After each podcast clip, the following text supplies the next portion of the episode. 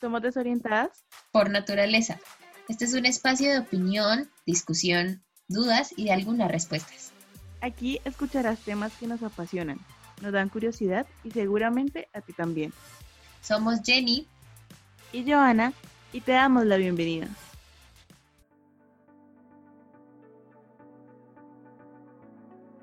Hola, hola, bienvenidos a un nuevo capítulo de Desorientadas. En el episodio de hoy tenemos una invitada muy especial y que admiramos mucho. Ella es María del Pilar Velázquez, comunicadora audiovisual y especialista en gerencia deportiva. Eh, ha trabajado para Indeportes, para la Gobernación, para canales regionales como Teleantioquia y nacionales como RCN y Caracol. Ha sido corresponsal y reportera deportiva y además jefe de prensa para un equipo de rugby eh, wow, creemos que lo has hecho todo y esperemos que no se nos escape nada. Bienvenida. Muy bien analizada esa hoja de vida, no las veo tan desorientadas como el nombre del, del canal. Muy bien, muchas gracias por esta invitación, qué rico hablar con mujeres, de lo que nos gusta, de los temas que quieran plantear, estos espacios me encantan, así que de verdad que para mí es un gran honor que me hayan invitado.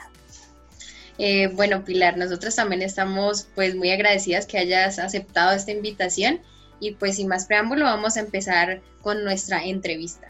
Entonces, eh, bueno, como ya sabemos y te tenemos súper bien analizada, entonces las preguntas no quisimos como otra vez redundar en, en, lo mismo de, ay, ¿dónde estudiaste? y todo esto. Entonces queríamos ir como, hacer como otra clase de preguntas. Me encanta, me encanta, lo que quieran. Soy un libro abierto.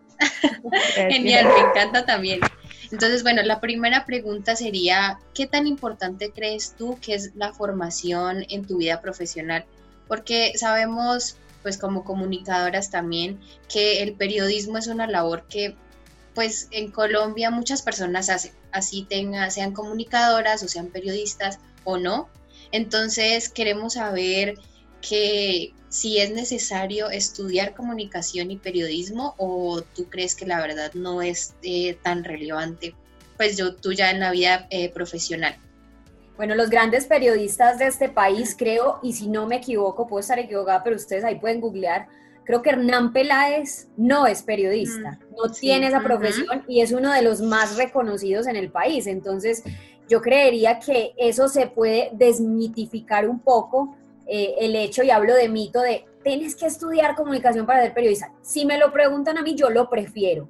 Yo prefiero que haya una base educativa desde la comunicación social, audiovisual, periodística, para llegar a la carrera y poderla ejercer, ya que cada uno, yo siempre he dicho, la comunicación es una profesión, el periodismo es una profesión y ya tú le pones los apellidos, sea social, sea audiovisual, sea deportivo en el caso del periodismo. Entonces, eh, para mí sí es fundamental tener como las bases, pero me parece que también hay gente que, que ha demostrado que puede llegar a esto, incluso ahora aunque el papel tiene que quedar siempre muy claro y siempre lo digo en todas las entrevistas, ustedes ven a los futbolistas, por ejemplo, en los medios, a los exfutbolistas que hablan bien, caso Oscar Córdoba, Mauricio Molina, Fabián Vargas y Eugenio Valenciano, y ellos saben perfectamente que no son periodistas. Yo sé de muchos de ellos que se están preparando en cosas de los medios de comunicación, diplomados, cursos y demás, pero esto no les da el título. Y yo tampoco como periodista siento que ellos le estén quitando el puesto a mis colegas. Yo discuto mucho eso y con, con precisamente profesionales eh, que son amigos míos me dicen, pero ¿cómo no nos van a quitar el puesto? Y les digo, no, porque es que su labor es comunicacional, lo, de ellos es más como lo experimental, o sea, lo que vivió en el terreno de juego, hablar desde esa perspectiva. Yo sí prefiero que se estudie, yo sí prefiero que se estudie por todo el tema de más, eh, ustedes, bueno, esto lo voy a decir con mucho respeto, hay muchos jóvenes ahora que dejan de lado en el tema de la comunicación no solamente el expresarse bien, sino también el escribir bien. Entonces ahora como la digitalización de nuestra profesión es tan facilista porque usted en un trino lee todo y ya y no se va y le da clic a la noticia para leer una noticia de tres páginas, entonces eso digamos que lo vuelve a uno un poquito como sedentario, si lo hablamos en términos de ejercicio, como un poquito mediocre. Entonces ustedes ven pelados con muy mala ortografía y eso a mí me parece terrible en esta profesión. Y lo otro es que también se acostumbraron a que simplemente son comentaristas de medios digitales. Yo creo que el periodismo, por ejemplo, enseña el tema de la reportería, que para mí es lo principal de cualquier periodista, o sea, salir a la calle, a la cancha, hablar con la gente. Eh, la oportunidad de hacer ese tipo de, periodismo yo creo que te va formando mejor para el futuro. Y en mi caso, yo por ejemplo me quise especializar, pues yo me vine por el periodismo deportivo y quise hacerme especialización en gerencia deportiva, me llamaba mucho la atención y siento que me ha servido también mucho para, para ejercerlo. Otra pregunta sería, eh, hablando de este espacio laboral, pero eh, hacia un lado las mujeres, queremos saber qué tan difícil crees que es el campo laboral para las mujeres en Colombia y más en espacios deportivos. Yo siempre respondo lo mismo. Las limitaciones están en la mente. Pensar machista es fomentar el machismo. Mm. Decir, no, es que nos toca muy duro porque somos mujeres. A ver, efectivamente, sí hay algo que tienen que tener ustedes en cuenta, en cuenta, perdón, y es el tema de a las mujeres, por supuesto, les toca remar un poquito más, no porque les falte capacidades, no. ¿Saben por qué? Porque la gente todavía tiene ese estigma de le creo al hombre si habla de fútbol, a la mujer le creo si me habla de cocina, y eso pasa mucho en Colombia. Entonces yo creo que uno lo que tiene que hacer es demostrar con trabajo, con talento, con preparación, con seriedad, criterio, credibilidad y todos esos adjetivos que se pueden eh, mencionar acá hay que darnos hasta la medianoche y, no queda más. O sea, eso no va en la belleza, eso no va en ser fea, eso no va en tener piernas, eso no va en tener, pues, senos, no sé. Eso no va en tener cuerpo, eso va en tener y prepararse eh, y, y tener la capacidad de ejercerlo. O sea, y mal que bien, los hombres son los que nos han dicho a nosotras, venga, las vamos a traer aquí a este espacio, principalmente, y al inicio de muchas de mis colegas les tocaba, por ejemplo, leer trinos. Entonces las llevaban a los programas para que ellas fueran las encargadas de las redes sociales. Y era como la niña que lee los mensajes en televisión, de los, de los televidentes, de los oyentes y demás. Pero después cada una se fue apropiando. Entonces les pongo ejemplos muy claros. Sara Castro es directora del diario AS. Juliana Salazar es la única comentarista deportiva en Colombia. Andrea Guerrero dirige Deportes RCN e ESPN. Liliana Salazar es una de las creadoras de Win Sports.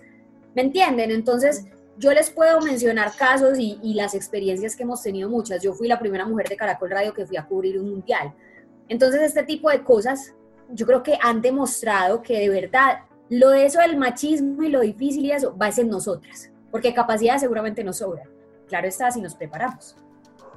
O sea, eh, en pocas palabras, la verdad es que la preparación, la educación y como no verse como eh, un poquito minimizado, de pronto también a veces tendemos como a crear ese círculo de minimizarnos un poquito porque, ay, somos mujeres, ay, no sé qué. Claro, de bajarnos la caña, de bajarnos la caña y decir, esto está muy duro, entonces uno se sienta con Iván Mejía y con Hernán Peláez y uno los mira pues como si fuera Dios.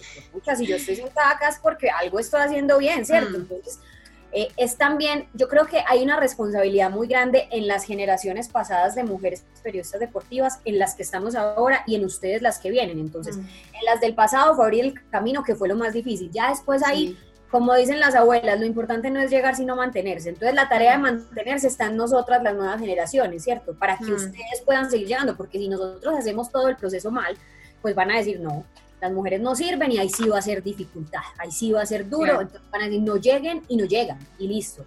Pero yo creo que se ha hecho una buena labor y, y me parece que como, como mujeres en el medio nos tenemos que sentir orgullosas de eso. Claro, y por ejemplo, hablando de todas estas mujeres que iniciaron el camino y que pues lo están pavimentando, por así decirlo, ¿qué mujeres a ti te inspiran? Del medio, de, bueno, no sé, en general. Bueno, eh, pues a mí la verdad me gusta como coger y absorber un poquito de todas.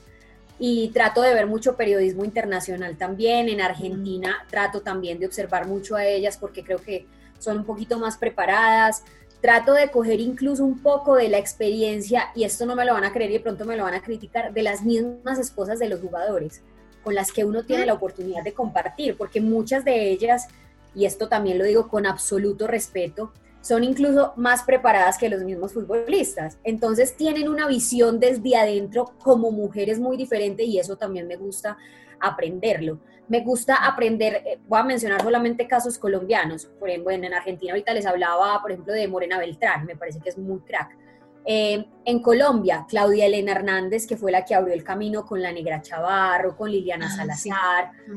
Todas ellas, yo creo que de ellas he cogido un poco, un poco de todo. Y creo que uno tiene que hacer como, como si fuera una, una licuadora. Entonces meto un poquito de esta acá, hago un poquito de esta acá, pongo un poquito de esta acá. Y también, ojo, hay una cosa muy importante, y es que uno tiene que saber qué no quiere aprender de ellas. Entonces, por ejemplo, a mí no me gusta que esta mujer eh, no hace reportería, entonces yo no la voy a imitar, ella no hace reportería, yo tampoco no. Entonces yo miro cuál referente o cuál colega, que incluso puede ser de mi generación, por ejemplo, les menciono una gran reportera, Sheila García en Win, es una de las mejores reporteras para mí de este país, incluso mejor que los hombres. No conozco una mejor reportera que ella. Entonces yo trato como de cogerlo de ella, ¿me entienden? No sé, la seriedad de Diana Rincón al presentar. Ese tipo de mm. cosas creo que es lo que a uno lo fortalece. Entonces, como yo decir hay un referente que me inspira y demás, no, no existe. Creo que lo bueno y lo malo del periodismo deportivo femenino se tiene que coger para uno mismo fortalecerse, complementarse o, ¿por qué no?, para decir, esto es lo que yo no quiero. Y de pronto tú también tienes, digamos, te tienes referencias de hombres o solo te, eh, digamos, coges cositas como de, de mujeres. No, de los hombres también, por supuesto. Es que además en este camino me he cruzado con periodistas deportivos de mucho nivel. Entonces, imagínense, por ejemplo, mi, jefe fue Diego Rueda. Eh, en Caracol Radio tuve la oportunidad de compartir mesa de transmisión con Iván Mejía, con Hernán Peláez el Tato Sanín, César Augusto Londoño, en fin. Mm. Entonces, eh, Casi nadie.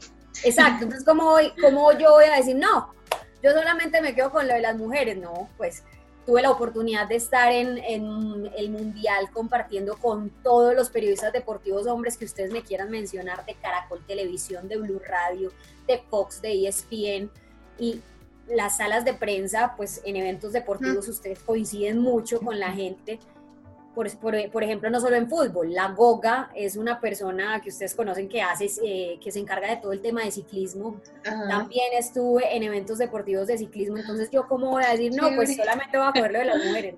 Por supuesto, uno tiene, uno tiene que ser como una esponjita, absorber mm. y soltar, absorber y soltar. Y eso creo que es fundamental para cualquier periodista.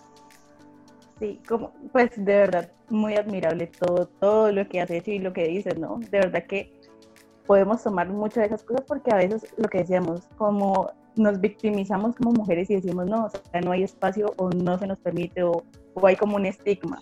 Exactamente. Y, y creemos también, o sea, una pregunta es todo lo que tú has hecho, como le dimos al principio, pensamos que has hecho muchas, muchas cosas y también muy admirables, pero nos gustaría saber qué sueño periodístico te falta por cumplir. A mí me falta por cumplir uno que lo iba a empezar a cumplir antes de la cuarentena eh, y es, me gustaría muchísimo hacer como, no, es que no, se me fue la palabra, pero es como un conglomerado de periodistas deportivas femeninas en Colombia para que entre todas empecemos a complementarnos no solamente con información y eso, sino también con el hecho de, de darnos eh, a conocer, eh, también de compartirnos y entender que en esta profesión no se trata de ponerle un obstáculo a la que viene, no llegó, entonces no la voy a dejar llegar porque qué mm. miedo, escúchame, me va a quitar el puesto, no, al contrario. Si ella llega, bienvenida, vamos a ayudarle, o sea, eh, esta es una oportunidad muy grande, si te puedo guiar, te guío. Me gustaría hacer algo así y a mí me gustaría, siempre he creído que sería muy bueno tener una experiencia internacional, pues no en eventos deportivos porque ya la he tenido, y lo digo obviamente con mucha modestia y con mucho orgullo también, pero me gustaría viajar y, estar en un canal internacional y al mismo tiempo me gustaría ser generadora de empleo. No sé si sea en mm. este gremio, no sé cómo, porque la verdad muchas veces lo pienso y digo, es difícil, pero lo intento, me voy por acá, lo hago por allá. No tengo como una idea así muy madurada, pero sí, siempre he creído que el tema de generar empleo en un medio que todo el mundo dice, no, los periodistas se ganan un montón de plata, pues ahí. Y eso no es verdad.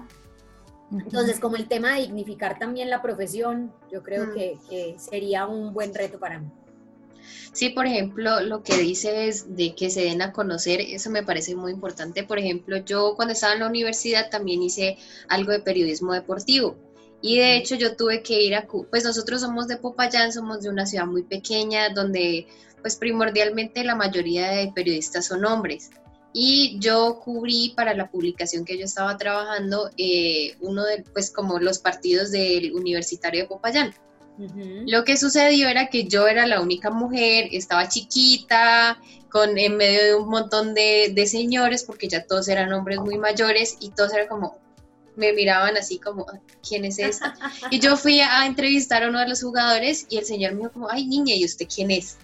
Entonces yo le dije como, no, yo pues soy periodista, tal publicación, ni la conozco, me dijo así. Entonces yo le dije, ah, pues le invito a que la lea, eh, estamos en tal parte y tal otra, y, y digamos, eh, lo que sucede aquí en Popayán es que no tenemos mucha generación de empleo, y eso sería súper chévere, digamos, en una ciudad como esta.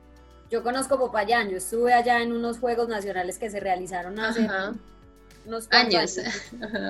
Sí, hace unos cuantos añitos, eh, la Ciudad Blanca de Colombia hace un frío terrible, pero es maravillosa, divina, pues volvería 150 mil veces.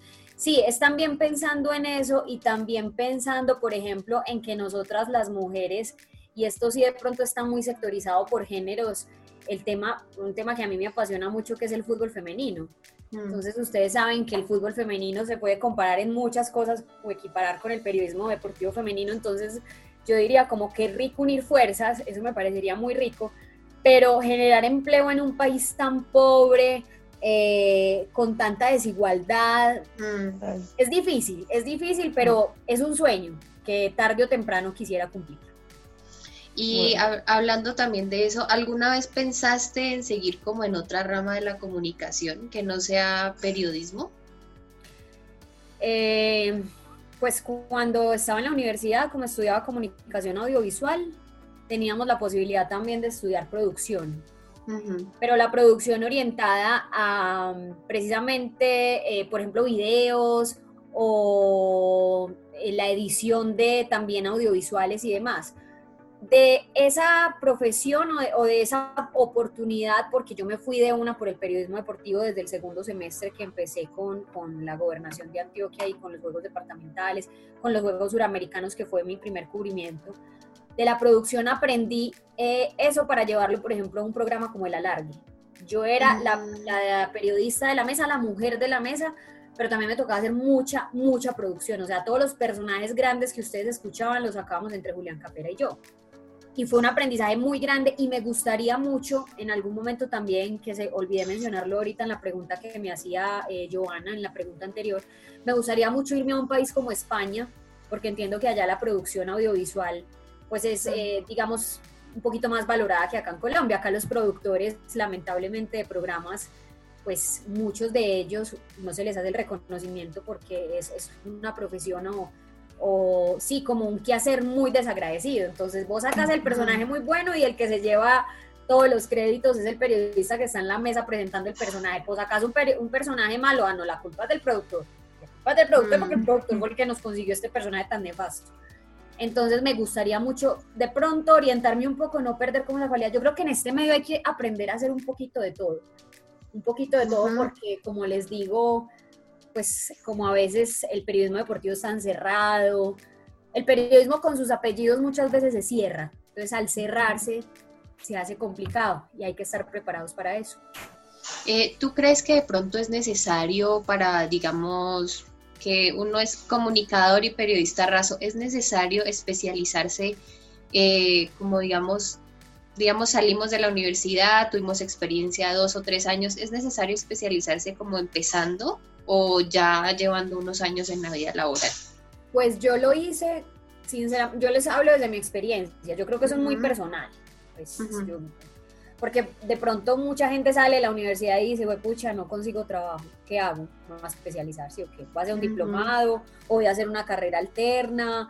¿O voy a hacer una maestría? No sé, pues eh, de acuerdo con, o voy a estudiar inglés, pues yo, por ejemplo, ¿por qué lo hice? Porque cuando entré al periodismo deportivo, como les cuento con todo esto de la producción y como me tocaba en una ciudad como Medellín, allá hay cuatro equipos de fútbol antioqueño, digamos que ese era el eje de todo lo, lo deportivo que yo manejaba, entonces tenía mucho contacto con la dirigencia de Nacional, Medellín, Río Negro, Envigado, y me empezaba a llamar mucho la atención esas funciones que cumplía el gerente de mercadeo, em, el gerente deportivo. Entonces yo dije, ve, qué chévere como entender como periodista cuál es la visión de la profesión que ellos cumplen. O sea, como estar en los zapatos de ellos. Y se abrió una especialización en gerencia deportiva y dije, la voy a hacer. La voy a hacer porque todo el tiempo estoy interactuando con ellos, pero también me gusta como saber que, cuál es como su, su motivación, o sea, cómo es su día a día. Eh, aprender un poco de su labor para entenderlos desde el punto de vista periodístico. Y me arriesgué y no me arrepiento, la verdad, maravillosa, muy buena. Muy, interesante. Ahora quisiéramos hacerte unas preguntas rápidas para que escojas entre las dos opciones. Listo. Eh, ¿Medellín o Bogotá? Medellín. Eh, ¿Reportería o escribir? Reportería. ¿Presentadora o detrás de cámaras? Detrás de cámaras. ¿Televisión o radio? Radio. y la última, mm, ¿mundial o Juegos Olímpicos? Ya hice los dos, pero los Juegos Olímpicos los repetiría 30 mil veces. Y digamos, ¿tienes alguna anécdota de los Juegos Olímpicos que de pronto nos quisieras contar? Ah, bueno, me devuelvo un poquito. Hay un sueño que me falta por cumplir y es cubrir un mundial femenino. Entonces, de ah. pronto ahí podríamos complementar la, la, respuesta. Anécdota de los Juegos Olímpicos, pues, ¿cómo les parece que yo me vine a vivir a Bogotá porque yo me enamoré en los Juegos Olímpicos? Ah, a Pablo Ríos en los Juegos Olímpicos, yo estaba por RCN Televisión, él estaba por Blue Radio. Nos tocó inicialmente cubrir la selección Colombia de los Juegos Olímpicos, que en esa época pues tenía, por ejemplo, jugadores como Sebastián Pérez, Dorlan Pavón, Teófilo Gutiérrez, Cristian Bonilla, en mm. fin. Y nos fuimos a Manaus, tuvimos la oportunidad de compartir mucho, éramos básicamente tres medios, por decirlo así, en el día a día de la selección, obviamente había más colombianos, pero los que más compartíamos era Ana María Navarrete, que es presentadora de Caracol Televisión, Pablo Ríos, que actualmente está en WIN, y pues yo, que soy la periodista de semana, entonces, eh, bueno, no sé, nos enamoramos. y, cuando yo vuelvo a Medellín, yo en esa época vivía en Medellín, yo ya no vivía en Bogotá, empezamos a, salir, a tener una relación a distancia porque Pablo vivía aquí en, en Bogotá, y empezamos a decir, bueno, tan difícil que es tener una relación, los Juegos Olímpicos se acabaron casi a mm. principios de septiembre, entonces nos pusimos una fecha, eso estoy hablando de 2016, dijimos, si de aquí a enero de 2017 no estamos juntos en la misma ciudad, cada uno por su lado. Porque era muy difícil uno decir, le voy a impedir a él que esté en Bogotá y consiga una vieja, y yo en Medellín, pues que pueda conseguir también otro, otra persona que sea el compañero de vida.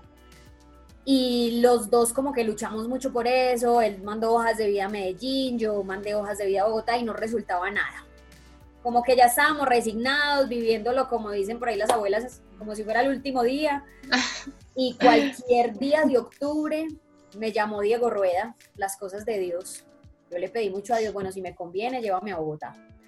Y me llamó Diego Rueda y me dijo, mira, se va a Vanessa Palacio, me han dado tu nombre, me dicen que eres muy camelladora, que te gusta mucho trabajar no quiero traer aquí figuras, quiero traer una hormiga de trabajo y me dicen que usted se le mide. Le dije, listo, pero para salir desde Medellín, porque Vanessa salía desde Medellín y me dijo, no, para que se venga a vivir a Bogotá. Y yo dije, no, pues esta es la señal del, del cielo, pues esto ya.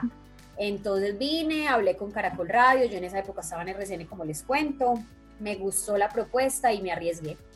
Y el 30, y, 30 de diciembre de 2016 me vine a vivir a Bogotá.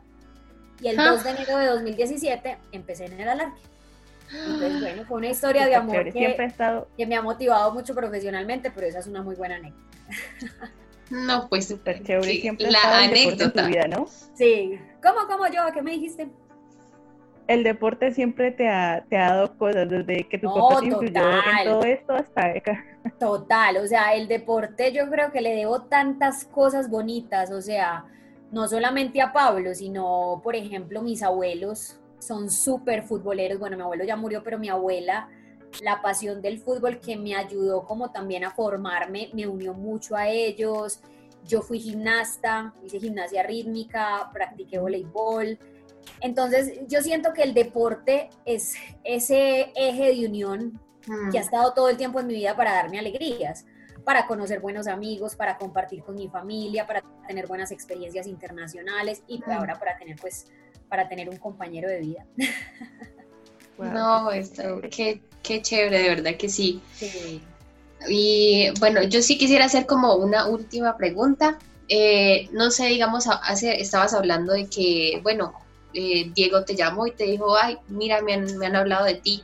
¿Qué para ti qué es tan importante? ¿Es como tener una buena hoja de vida o de pronto tener buenas conexiones?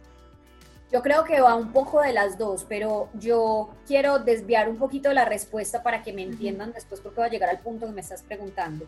Yo critico mucho en Colombia que la gente, eh, para que te apoyen, tú tienes que ganar y no no apoyarte para que te lleven a ganar, ¿sí me entienden? O sea, mm. para que usted pueda ser alguien, primero tiene que ganar y demostrar, no demuestre, demuestre y después le pagamos. Eso pasa en el periodismo, le pasa a los deportistas, entonces ustedes ven deportistas que venden buñuelos, boletas, hacen, no sé, eh, rifas, salen con los papás a, pedir a la ah, gobernación, a la alcaldía, lo que sea, subastas en los colegios y uno dice, ¿cómo es posible que esto tenga que pasar en Colombia, donde hablamos de tierra de atletas, tierra de campeones y no sé qué? Entonces, digamos que estamos hablando de un deportista de badminton y el pelado va a un mundial y se lo gana.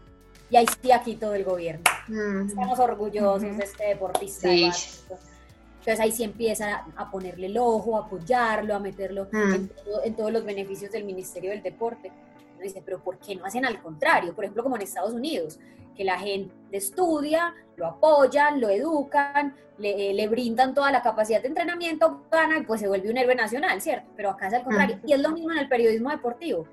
Y ahí va la respuesta. Entonces vos tenés que tener primero la experiencia de estar trabajando y después poder llegar al medio. Es muy triste que uno se gradúe y quiera ir a conseguir trabajo y le dicen, ¿usted qué experiencia tiene? No, pues yo hice un año de práctica, no, no sirve. No sirve porque uno tiene que tener dos años de mm. experiencia. Pero vení, ¿cómo voy a tener dos años de experiencia si no me contratas? O sea, si no me das la oportunidad de trabajar. Entonces yo creo que eso es supremamente contradictorio. A mí, ¿qué me mm. sirvió? Que yo, como era tan ñoña en la universidad, el profesor de periodismo dijo, bueno, yo tengo tres clases, me voy a llevar a un alumno por clase para Teleantioquia, para los Juegos Suramericanos, él era el director de un programa que se llamaba Deporte en Vivo, y eh, no les voy a pagar un peso, pero les doy comida, les doy transporte y ustedes mirarán ahí cómo se defienden la universidad, listo. Yo sacaba fotocopias, era prácticamente la secretaria, era la que contactaba a los deportistas, la que iba por los almuerzos al primer piso. Me tocó duro al inicio, como, como a todo el mundo, pero eso me sirvió para hacer hoja de vida. ¿Por qué? Porque ah. Afortunadamente acá en los Juegos Suramericanos me va tan bien, les cuento que mis otros dos compañeros no aguantaron, dijeron, no, esto es mucha carga con la universidad, con el trabajo. A mí, por ejemplo, me tocaba también trabajar aparte, vender dulces en la universidad para poderme pagar la universidad y el transporte incluso hasta ir a Teleantioquia. Entonces, eh, al final, bueno, digamos que, que, la que quedó fui yo, entonces esa experiencia me sirvió para que me siguieran llamando. Entonces, de Indeportes me llamaban ya para Juegos Nacionales, allá donde les cuento que estuve en Popayán, Juegos para Nacionales, juegos departamentales, eh, para ser la comunicadora de la Federación Colombiana de Rugby, para vincularme eh, con eventos deportivos como la Feria de las Dos Ruedas y cosas así. Entonces yo fui haciendo hoja de vida, afortunadamente. Cuando Sheila renuncia de RCN Televisión en Medellín, pues yo ya tenía cierta experiencia y me presenté. Yo, sinceramente, como ahorita me preguntaron rápidamente, detrás de TV o presentadora, decía, no, yo no quiero hacer eso, yo quiero ser reportera, y me dijeron, no, es que ese más o menos es el cargo, y me gané el casting. Entonces, y obviamente, y es un consejo que yo le doy a todo el mundo que va con, ligado con las conexiones, es siempre dejar puertas abiertas, siempre. Mm. usted puede tener un jefe que la trate horrible de mal, sepa a quién le cuenta. Si usted mm. lo quiere confiar a su familia, pero no salga a hablar mal de esa persona, porque usted no sabe, el mundo da muchas vueltas. O sea, ustedes hoy pueden estar ahí entrevistándome en su medio pequeño que está creciendo y mañana pueden ser mis jefes uno no sabe, ¿no? De verdad. O sea, uno no sabe. Entonces uno también tiene que ser muy consciente de eso, ser muy aterrizado y establecer esos contactos y que en algún momento Jenny me escribe y me diga, hola Pilar, ¿cómo estás? Mira, trabajo en Caracol Radio y no sé qué y tal cosa. Ah, ¿cómo estás? Tal cosa. ¿Sí me entienden? Entonces yo creo que, que eso es necesario también. Y no, Pilar, aparte de la entrevista nos estás dando lecciones de vida, o sea, quedamos hechas con, esta, con esta entrevista, de verdad que sí. Eh, y pues eh, nada, la verdad queremos agradecerte por eh, abrirnos este espacio, tu tiempo, que sabemos que estás súper llena de trabajo, pero pues sacaste un tiempito para nosotros y la verdad te lo agradecemos mucho, te admiramos inmensamente porque aparte eh, pues nos demostraste que eres una mujer súper aterrizada, eh, humilde, o sea, eres, un sol, de verdad que sí. Me lo voy a creer, no, me lo voy un a ejemplo también. Yo, ¿me decías algo? No, y un ejemplo también a seguir. Ay, muchas gracias, no, muchas gracias por tantos elogios, no, para mí es un placer compartir con todas las nuevas generaciones. Como les digo, bienvenidas a este mundo, sea el camino que escojan, deportivo, político, farándula, lo que sea, bienvenidas, con mucha seguridad para adelante. Y para mí es un verdadero honor que me hayan invitado y que se hayan fijado en mí para que esté con ustedes hoy. Muchas gracias por la invitación. Bueno, muchas, gracias, a ti. nuevamente. Chao. Chao, que estén bien, muchas gracias. Bueno, chao, gracias. Feliz noche. Feliz noche a ti también. que estés bien. Y bueno, eso fue Pilar que nos acompañó eh, en esta noche que estamos grabando podcast. Eh, esperamos que esta entrevista haya sido también, obviamente fue súper para nosotros y esperamos que todas las cosas que haya hecho Pilar también eh, les dejen algo en sus vidas, no solo profesionales, sino también personales. Y ya saben que nos encontramos la próxima semana en un nuevo podcast. Muchas gracias por escucharnos. Te agradecemos por escucharnos cada semana. Recuerda que nos puedes leer todos los martes y jueves en nuestro blog y escríbenos, nos gustaría saber qué opinas sobre este tema a través de nuestras redes sociales. En Twitter e Instagram nos encuentras como arroba de guion bajo orientadas. Nos vemos pronto.